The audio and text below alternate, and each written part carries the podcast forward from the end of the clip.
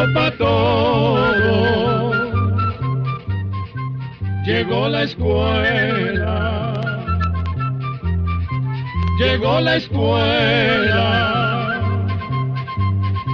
Llegó por radio.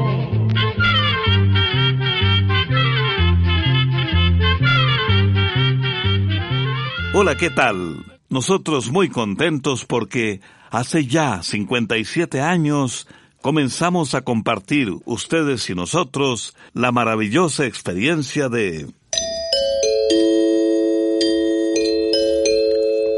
Oigamos la respuesta. ¿Cómo están, estimados amigos y amigas? Agradecidos de contar con ustedes todos los días en este espacio del Instituto Centroamericano de Extensión de la Cultura.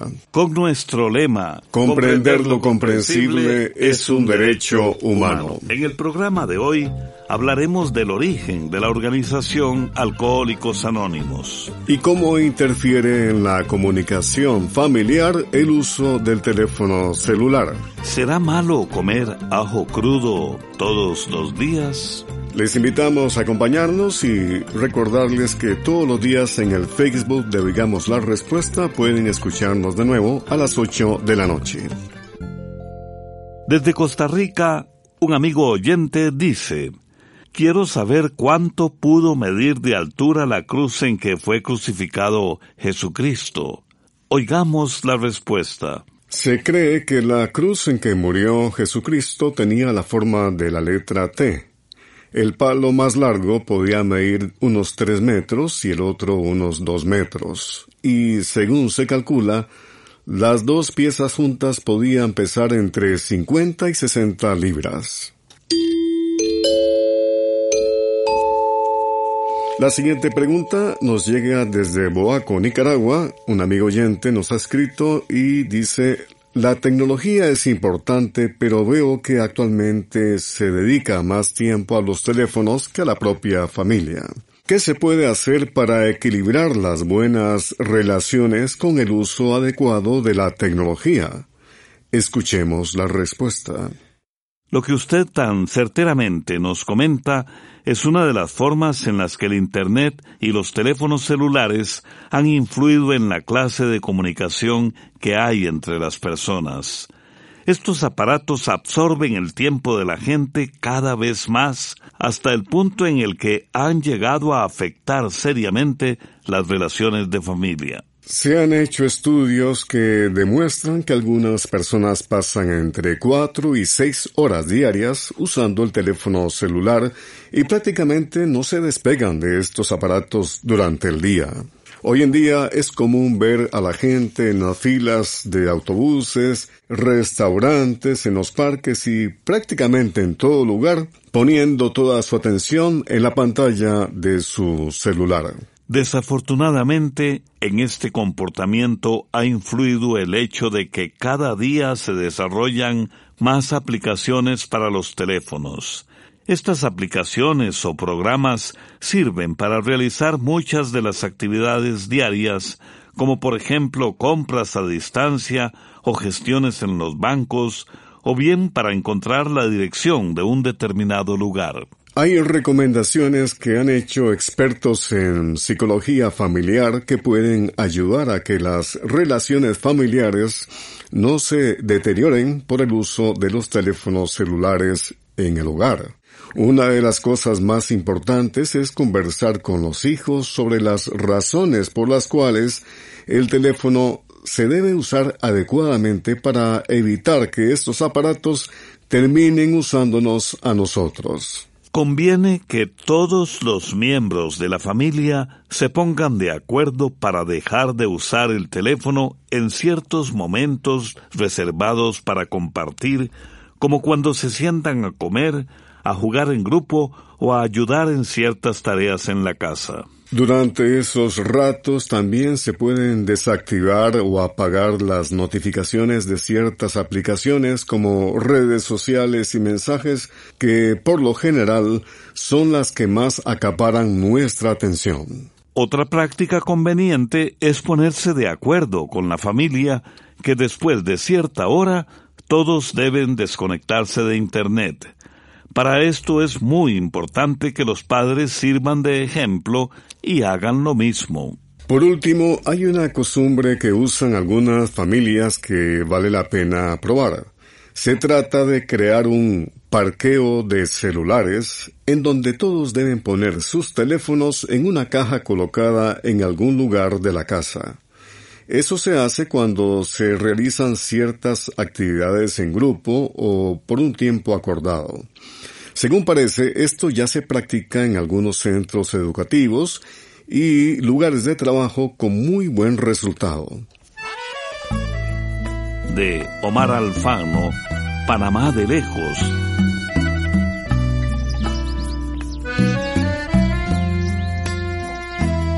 Y seré parte de tus mariposas, de tus peces, montañas y rosas, del sonido de aquella maraca, del canto suave que me traen las olas y seré parte de tu cielo azul, de tus ríos, valles y caminos, del abrazo tierno de mi madre, de aquellas calles cuando era un niño. Mientras tanto el momento se llegue, seguiré pintando amaneceres, queriendo, queriéndote más y más. Panamá de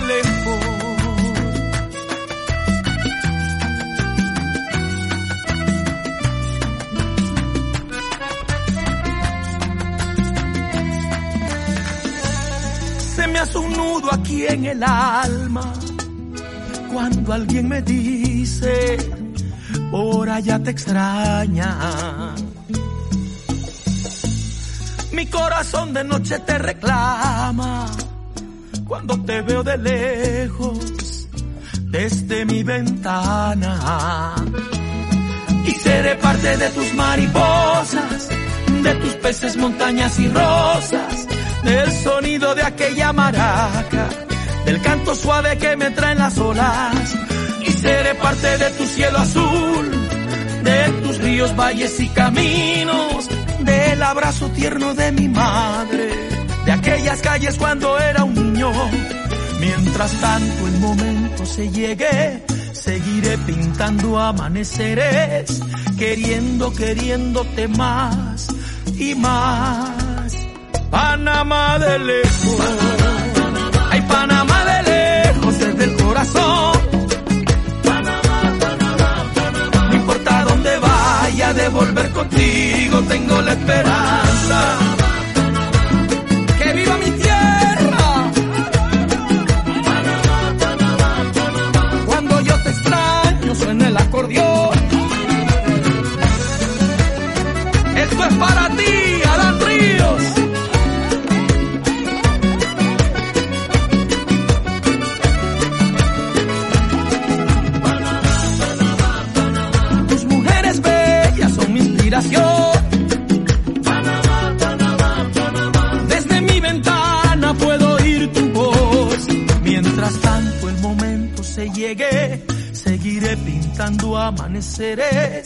Queriendo, queriéndote más y más. Panamá de lejos. Envíenos sus preguntas al apartado 2948-1000 San José, Costa Rica. También nos puede contactar al correo electrónico isq.org o encuéntrenos en Facebook como Oigamos la Respuesta. El señor José Zapata vive en Costa Rica.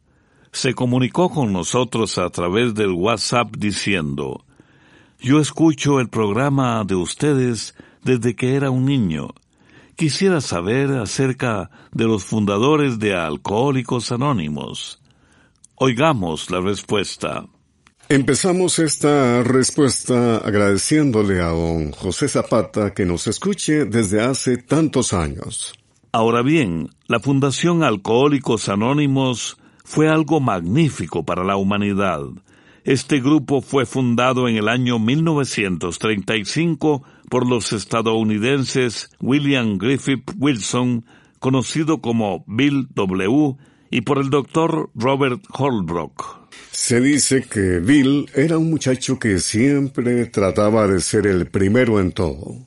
A los 23 años era casi millonario y vivía con muchos lujos. Pero desde aquellos años Bill ya bebía más de la cuenta. Como consecuencia, años después Bill lo perdió todo. Su esposa tuvo que buscar un trabajo para mantener a la familia. Mientras tanto, Bill solo pensaba en tomar licor, tanto que hasta llegó a fabricar licor en su propia casa y bebía tres o cuatro botellas al día. Las cosas parecían mejorar cuando un amigo le ofreció un trabajo muy bien pagado. Bill se mantuvo sin beber por unos tres meses, pero un día le ofrecieron un trago en una reunión y pensó que solo un trago no podría hacerle daño y lo aceptó. Eso fue suficiente para volver a tomar. Tres días después, cuando Bill recobró el sentido, supo que había perdido su nuevo trabajo. Los siguientes años fueron un infierno para Bill y su esposa. Fueron muchas las veces que estuvo en hospitales y clínicas, pues había intentado quitarse la vida en varias ocasiones. Un día el médico le dijo que si volvía a tomar, se volvería loco y por el susto, Bill se mantuvo sin tomar. Pero dos meses después, tomó un vaso de licor que lo llevó de nuevo a quedarse sin trabajo y a fabricar licor en casa, y de nuevo comenzaron los problemas. Un día, un amigo invitó a Bill a un grupo que compartía sus experiencias sobre el alcohol con el fin de recuperarse. Bill se burló de su amigo. Sin embargo, un día fue a una de esas reuniones. Llegó borracho, como otros, pero luego de escuchar a las personas que allí estaban, empezó a nacer la esperanza en su corazón. Los siguientes días no fueron fáciles. Nuevamente cayó en la bebida y tuvo que ser atendido en un hospital. Se enfurecía al ver a amigos recuperados del vicio de la bebida. Tal era su rabia que se dice que gritó Si existe Dios, que se me aparezca. Estoy dispuesto a todo. Después, Bill contaba que, de pronto, su cuarto se había iluminado con un resplandor blanco. Entonces se sintió liberado. Cuando Bill salió del hospital, se dedicó a conversar con otros alcohólicos contándoles lo que le había pasado. Muchos no le hacían caso y lo tomaron por loco. Seis meses después, Bill tuvo una situación difícil que lo tentó a tomar de nuevo pero no lo hizo por su fe en un poder superior y porque se dio cuenta que tratando de ayudar a los demás, se ayudaba a sí mismo. Tiempo después, Bill conoció a un médico que también era alcohólico y que se llamaba Robert. Robert le contó a Bill sus penurias a causa de la bebida, y sintió que eso lo aliviaba un poco. Entonces Bill y el médico siguieron reuniéndose. Un día, Robert, después de una terrible borrachera, decidió dejar de tomar licor y junto con Bill decidieron ayudar a todos los alcohólicos. Así nació, en 1935, la Asociación de Alcohólicos Anónimos que tanto ha ayudado a personas que buscan dejar el vicio del licor. El método de Alcohólicos Anónimos ha ayudado a tantas personas que hasta se ha adaptado para tratar otras enfermedades como por ejemplo la ansiedad, la neurosis o la obesidad. Hoy día hay grupos de alcohólicos anónimos en casi todo el mundo. Casi en cualquier rincón del mundo hay una oficina de AA, como le llaman, y sus puertas están abiertas para toda aquella persona que desee recuperarse. Si tienes oscuridad por un problema, por un vicio, recuerda que siempre hay una luz. Jan Jacobsen de El Salvador, una luz.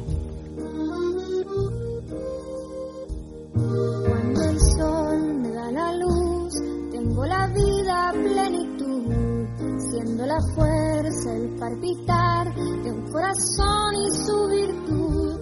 Yo solo quiero cantar.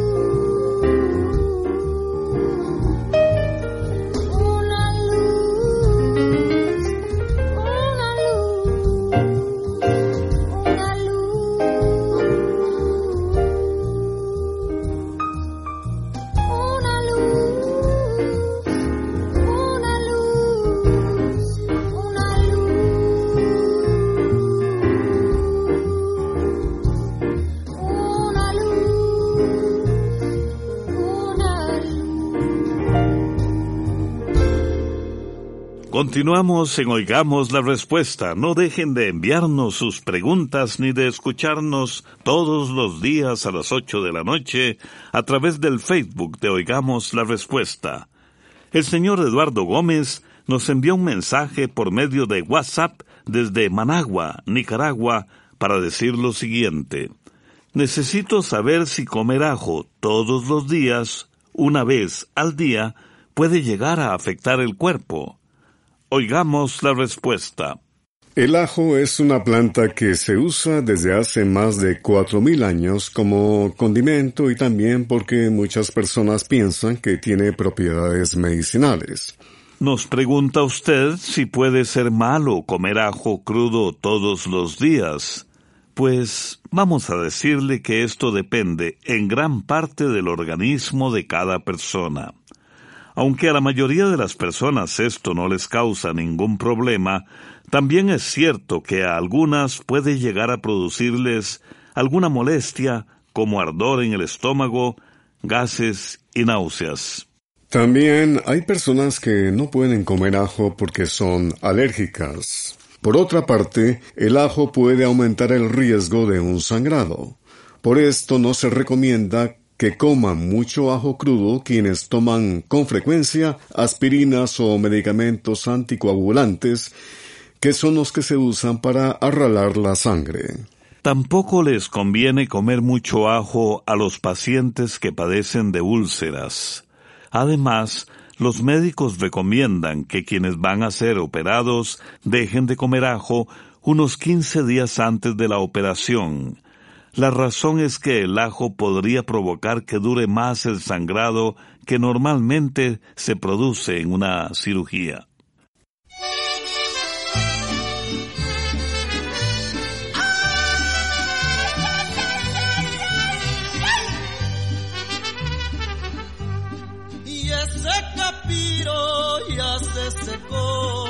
teniendo el agua en el pie.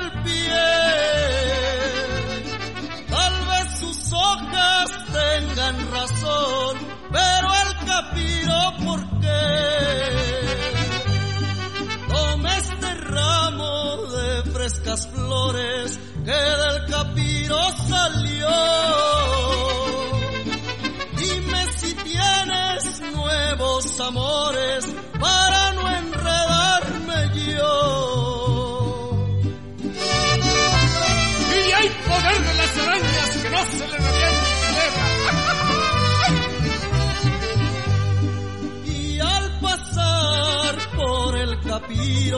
Me dice una capireña,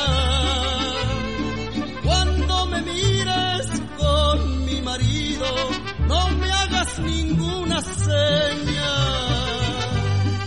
Tome este ramo de frescas rosas, ahora que no está en tu mamá.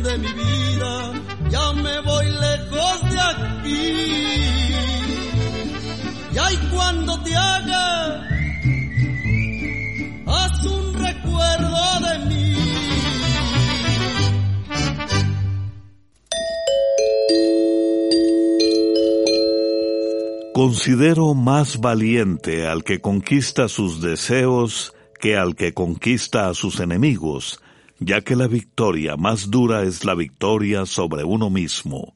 Aristóteles. Y ahora, con mucho entusiasmo, les presentamos el cuento de esta semana, titulado Noviembre 10, 2067, de la escritora Eunice Chait.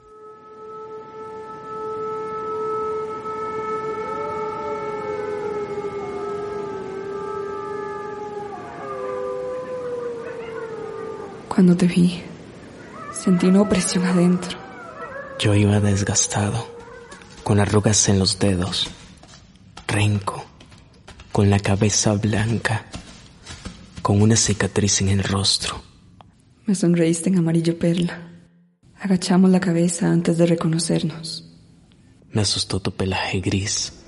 Entonces bajaste a tierra y recordaste a una joven animal de cuevas frías, diferente a tu piel limpia y seca.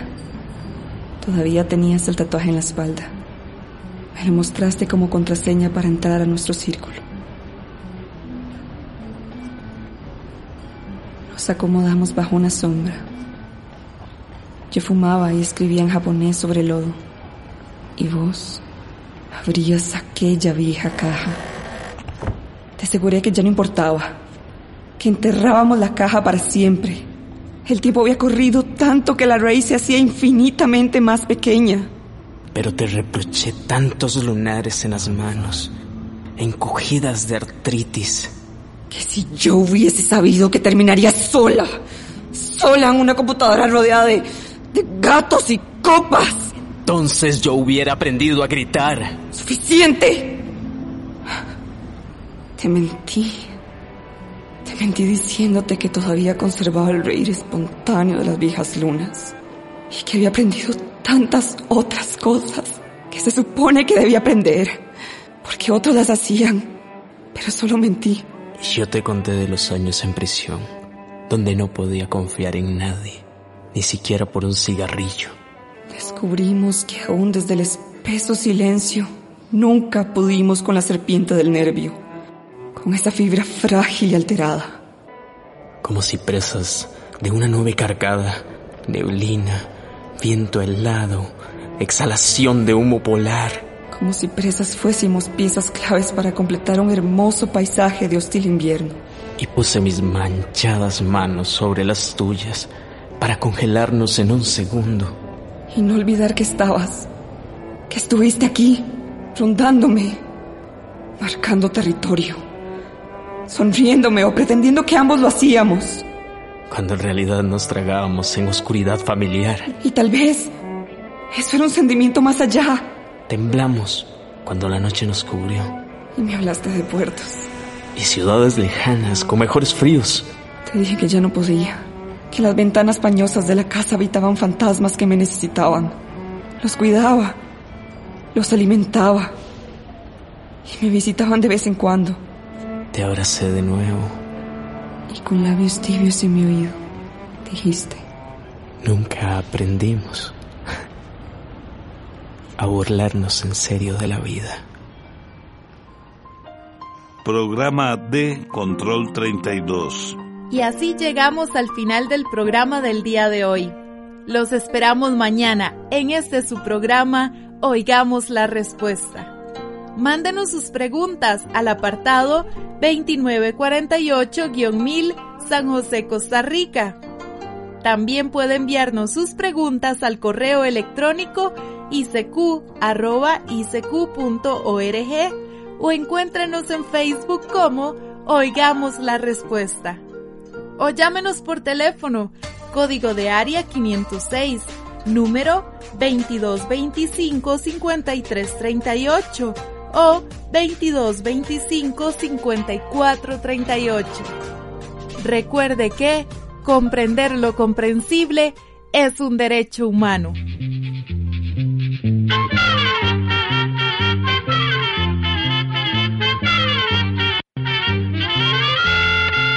Llegó el momento de despedirnos. Se va a la escuela, se va cantando